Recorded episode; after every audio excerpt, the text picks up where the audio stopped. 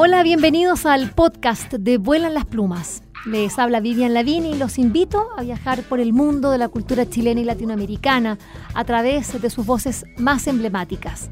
Vuelan las Plumas cuenta con el apoyo de Librería Prosa y Política y de Radio Universidad de Chile. A continuación, los invitamos a escuchar esta interesante conversación.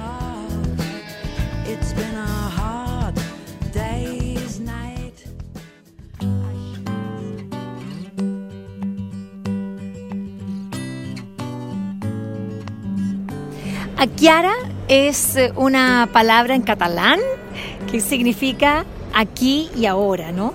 Eh, vamos a conversar con su editora, ella es Inés Caster Blanco, Caster Blanco. Bueno, acá en realidad son palabras que uno eh, empieza a entender, a escuchar y a ustedes se les, va, a resonar mucho más porque los libros eh, que, que, produce esta hermosa editorial, pequeñita, sensible, están en Chile, están a la venta en librerías, están, son llevados por, eh, por Liberalia y, hemos querido conversar con su editora, por, eh, con quien hemos mantenido una conversación larguísima previo a esta, a esta entrevista, pero que nos permite conectarnos, sensibilizarnos y bueno, ya sí poder hacer eh, eh, bueno, una conversación que nos permita también compartirla con ustedes. Bienvenida, bienvenida Inés, abuela en las plumas. ¿Cómo estás tú? Gracias, Vivian, muy bien. Es, es, un, es bueno poder encontrarnos de nuevo, ¿no? Y ver los rostros y, y hablar un poco de todo y de los libros, lo que nos apasiona, ¿no? Eh, tu editorial tiene, es decir, es como joven, pero también tiene una, historia previa. Me gustaría que hablaras qué es lo que te llevó a ti particularmente a decidirte a formar aquí ahora, por qué, qué quisiste, qué, por, por qué hacían falta esos libros, esos libros que tú estás haciendo. Bien, en 2007 yo con mi pareja pues montamos Fragmento Editorial pero inicialmente hacíamos libros para adultos, pero ya libros de pensamiento, filosofía, espiritualidad, desde un punto de vista no confesional, o sea, un poco de todo el mundo, pero sin con la creencia que nos hace falta conocer otros universos y otras maneras de pensar para abrir nuestra manera, para no quedarnos encerrados, ¿no? A veces en una única manera de ver el mundo. Y tuve mis tres hijos y, yo, y, nos encantaban las historias, sobre todo cuando mi hijo mayor estuvo dos años en el hospital sin ir a la escuela, tuvo en fin, un linfoma, un trasplante de, de médula. Y en ese momento descubrimos la magia, lo que era estar en una cama del hospital y con las historias volar, imaginar y soñar, ¿no? Y un día pues pensamos, ¿por qué no hacemos estos mismos libros críticos y profundos que estamos haciendo para adultos? ¿Por qué no lo hacemos para niños? Álbumes ilustrados llenos de vida ¿no? y de belleza. Entonces, a mí también me gustaba pintar, pues todo el tema de, de buscar ilustradores, autores que realmente nos pudieran ayudar a todos, o sea, desde pequeños pero acompañados de los adultos, de las familias, las escuelas, los abuelos, los padres, quien, quien esté a su lado, cuentos que nos permitan mm, pensar la vida, ¿no? Saborear un poco, entender algunas cosas o a nosotros mismos, ¿no? Es un poco la idea. Por eso Akiara, el nombre de hecho se inspira en una palabra japonesa que es Akira, que, es, eh, que quiere decir luz, ah, ¿no? Brillo. Entonces, pasándola en catalán, aquí y ahora sería aquí y ahora. Entonces, pues transformándola aquí ahora, ¿no? Pero es un poco esa idea del, del momento, el momento en que estamos totalmente presentes mirando un cuento, hablando con el otro, comunicando, ¿no? A nivel de corazón, ¿no? Es un poco esta la idea. Mm, qué lindo, eso sí, pues como un haiku, ¿no? Que te habla de, esos tiempos, esos momentos precisos, como este, en el que estamos aquí en, el Liber eh, conversando. Eh, como ya notaron, tiene un acento, Inés no es eh, catalana, sino que es portuguesa. lo que claro, para nosotros tiene muchas reminiscencias también. generalmente, bueno, los, portugueses nos, llevan a lo que es, bueno, también nosotros a nuestro mar, que, que nos baña desde Chile. Y, y tú hoy día nos estás bañando con libros, estos libros hermosos, libros que tú has ido buscando, como muy bien dices, con una filosofía, con, con una... Acá hay, acá hay un, eh, valores que tú quieres, que quieres transmitir. Ahí hay un... Eh, de repente es medio complejo cuando uno lo digo en el sentido quizás como periodista, también como madre, como eh, persona, habitante, que cuando uno quiere compartir con otros, hay, un, hay una pequeña línea de no caer en esta cosa tan educativa, en esta moralina, esta imposición, esta manipulación y de cómo, porque bueno, eh, estamos hablando de libros para, niños especialmente. ¿Cómo has manejado eso?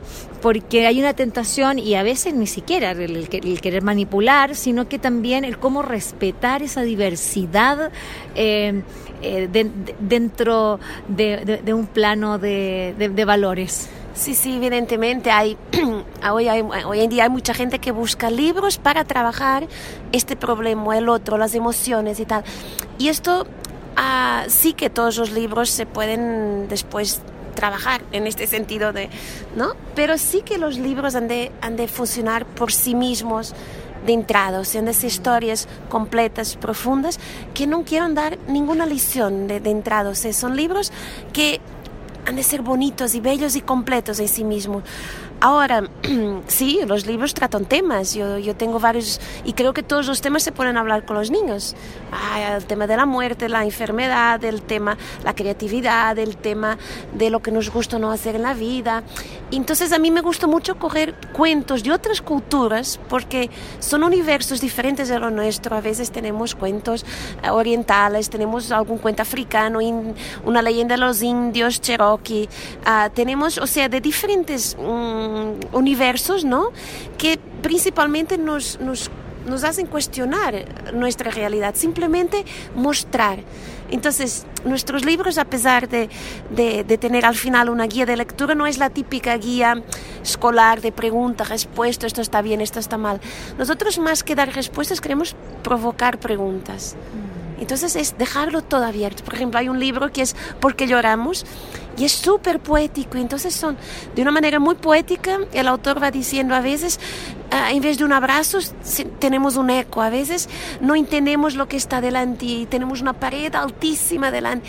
Y lo va diciendo con metáforas, con imágenes. Entonces es un libro que dices, no te está hablando las emociones, ah, lloramos por esto, sino que te está abriendo y tú quizás te identifiques cada uno con un estado de ánimo. Sobre todo nos intenta ayudar a leer un poco el alma o intentar comprender un poco el mundo, pero no sí, intentando evitar ese peligro que sea un libro para trabajar tal, tal, ¿no? Un libro que cierre, no, intento ser libros que abren y que por esto mismo también pueden servir a adultos, ¿no? Y a todas las edades. Mm. Bueno, esa es la, la, maravilla del, libro álbum, que, bueno, estamos en un tiempo en que de repente quizás uno dice se ha producido mucho, pero es que bueno, eh, es, un campo de trabajo que, se ha descubierto donde la ilustración y la palabra eh, pueden eh, maridarse, pueden mezclarse de manera tan fantástica, logrando en pocas hojas, a veces 30, a veces 40, pero así en emocionar, eh, te, logran verdaderamente eh, sumergir en un estado de ánimo,